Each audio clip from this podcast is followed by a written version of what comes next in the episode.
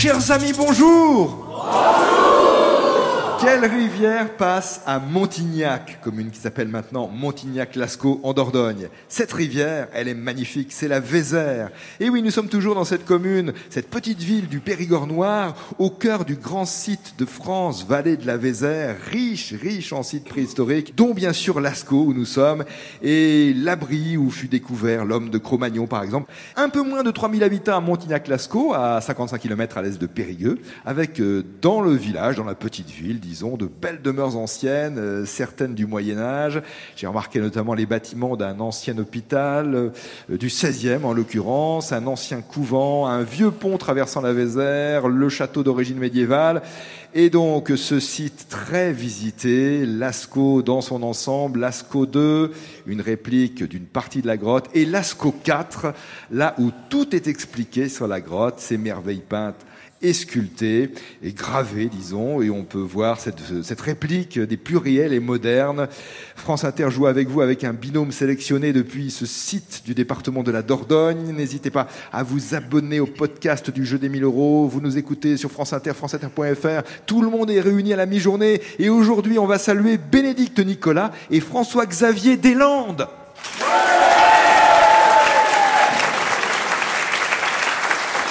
Bénédicte, bonjour. Bonjour Nicolas. Vous habitez Saint-Sulpice d'Exideuil. Oui. C'est le nord du département. Oui, Périgord vert. Ah, c'est le Périgord vert là-bas. Ici, c'est le noir, mais vous connaissiez Lascaux. Oui. Bénédicte, vous êtes maraîchère. Oui. Et vous avez des journées bien occupées. Ah oui, oui. Le, le maraîchage est une activité plein temps. Euh, on suit le rythme des saisons, mais euh, il y a beaucoup à faire, effectivement. Oui. Et en plus, vous, vous faites des formations. Oui, on se diversifie en fait. Euh, outre l'activité de production, on a euh, organisé des formations pour les particuliers qui veulent euh, démarrer ou améliorer leur jardin potager. Donc euh, ça se passe essentiellement au printemps et on suit en fait les participants euh, au long, tout au long de l'année en fait. Donc c'est assez, assez euh, enrichissant pour nous euh, qui voulons maintenant transmettre un peu notre, euh, notre expérience. Transmettre euh, avec des cours, donc, euh, et par exemple, euh, des tables d'hôtes aussi Oui, que oui, vous organisez. Absolument, le- la continuité de l'activité de maraîchage et la cuisine. En tout cas, moi, je suis une, une grande fan de cuisine végétarienne et donc on a euh, organisé aussi des tables d'hôtes végétariennes sur euh, notre ferme euh, cette année-ci. Ferme à Saint-Sulpice d'Exideuil. Oui. Bénédicte avec François-Xavier Deslandes. Bonjour François-Xavier. Bonjour Nicolas. Vous habitez Chancevinel, c'est ça? Absolument, Ah près oui. de Périgueux. Ah, c'est près de Périgueux, très bien. Vous êtes consultant et vous faites, alors ce sont vos loisirs, des rallyes de cartographie. Qu'est-ce que c'est, François-Xavier? Alors, des rallyes de cartographie sont des rallyes qu'on pratique avec des voitures anciennes, du type un peu sportif, comme des Alfa Romeo, des, des Alpines, des Renault 5 Turbo, des Simca 1000. Ah oui, on voit, oui. Voilà. Et en fait, le, on roule à 35 km heure de moyenne. Oui, donc vous ne polluez pas trop. On ne pollue pas trop, mais c'est très compliqué parce que finalement, il y a beaucoup de pièges. Ah. Et ce qui est amusant, c'est de rouler sur des routes d'aujourd'hui, en 2023. Par contre, avec des cartes de 1960, par exemple. Et la difficulté étant de relier des contrôles de passage qui peuvent être faux ou réels, et auquel cas, il faut passer par ces contrôles pour réussir le rallye. C'est très très agréable à, à pratiquer et dans une ambiance formidable. Oui, c'est ça. C'est un objectif de, de sortie pour les, les voitures anciennes. Et ça crée des liens, forcément. Ça crée des liens et quand on traverse ces villages, on est toujours très très bien accueillis. Avec ces, ces cartes anciennes et ces vieilles voitures, vous avez toujours retrouvé tout le monde. Je veux dire. euh, On retrouve tout le monde, mais on a ce qu'on appelle des cases repères qui permettent de se retrouver au cas où. Au cas où, quand même, par sécurité. Original. Bénédicte Nicolas, François-Xavier Deslandes, le jeu des 1000 euros. Première question bleue pour cette journée de jeudi. Une question de Benoît Brossard à Amiens. De quel instrument de musique Jean-Pierre Rampal jouait-il en, virtuose Je dis jouait-il puisqu'il nous a quittés maintenant il y a un peu plus de 20 ans, en l'an 2000. De quel instrument jouait-il Jean-Pierre Rampal?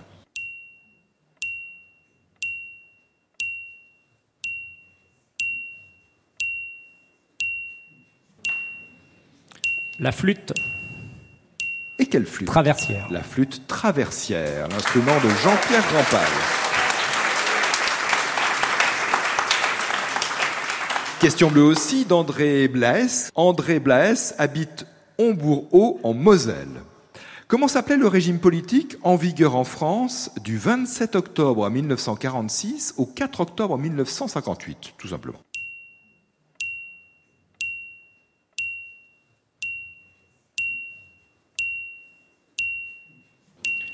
La quatrième République Ah oui, la quatrième, la quatrième République.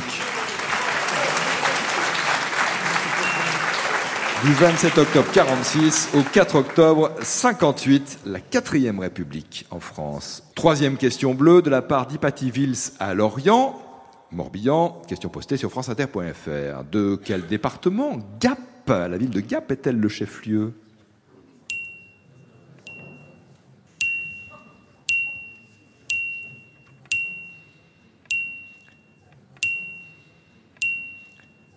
Les Hautes-Alpes. Vous êtes sûr? Vous êtes d'accord? Bénédicte? Je fais, je fais confiance euh, à François Xavier. C'est bien le département des Hautes-Alpes, Gap.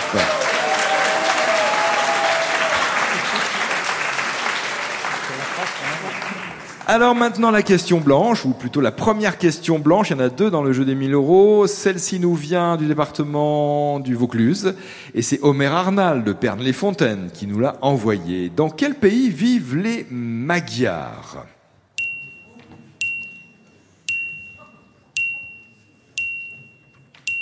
Les Magyars.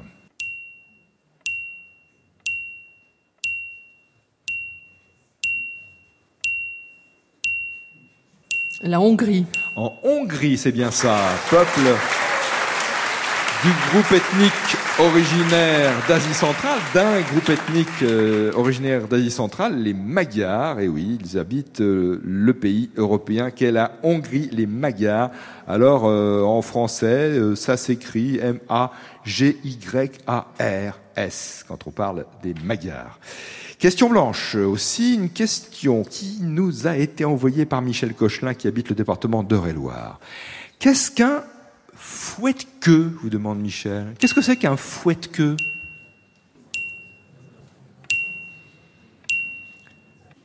Proposez les réponses. Un outil de cuisine? Ce n'est pas un outil de cuisine, Un animal? un animal. Un insecte? Pas un insecte, Un oiseau? pas un oiseau non plus.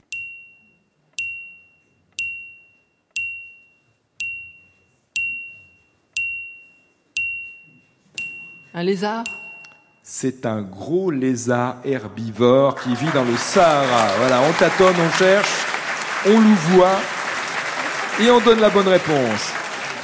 Un gros lézard du Sahara, nommé aussi agame à queue épineuse ou encore Uromastix, on le connaît, façon de parler, sous le nom commun de fouette-queue.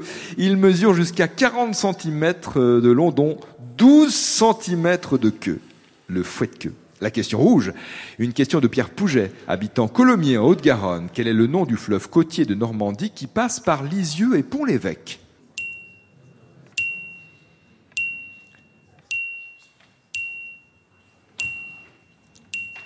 La Touque. Oh bravo, c'est la Touque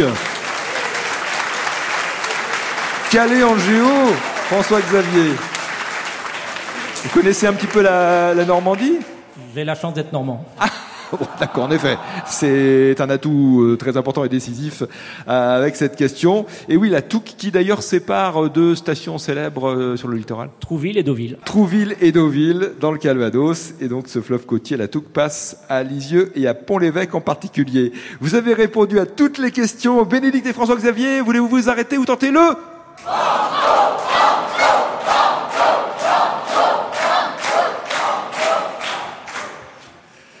Il y en a qui ont essayé, il y en a qui ont essayé le banco, d'autres ont voulu s'arrêter. Tout est possible, rien n'est interdit, autrement dit.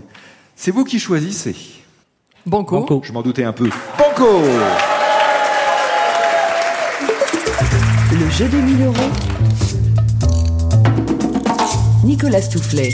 C'est un auditeur du Tarn de Lavore, Benoît Taillade, qui nous a envoyé cette question que nous avons classée banco. De quelle nationalité était le compositeur Jean Sibelius?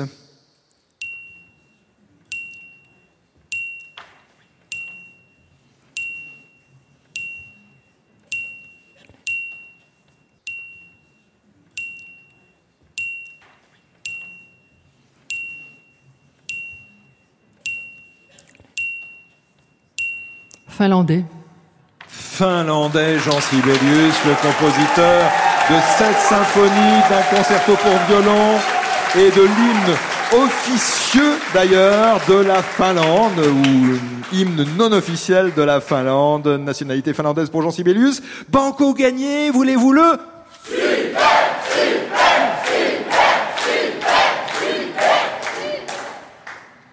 Super. Super.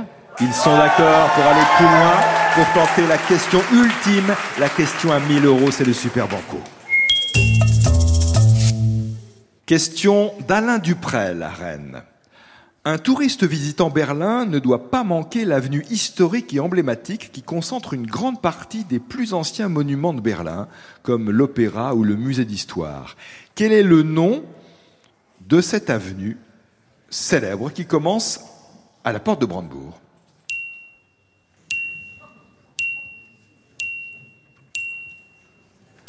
Un touriste visitant Berlin ne doit pas manquer l'avenue historique et emblématique qui concentre une bonne partie des plus anciens monuments de Berlin. Quel est le nom de cette avenue? En allemand, bah, enfin bon, si vous le, traduisez son nom en français, on acceptera quand même. Elle commence porte de Brandebourg en direction de la Spree. Elle commence où elle se termine, où elle termine porte de Brandebourg, évidemment. Ça dépend dans quel sens on la prend.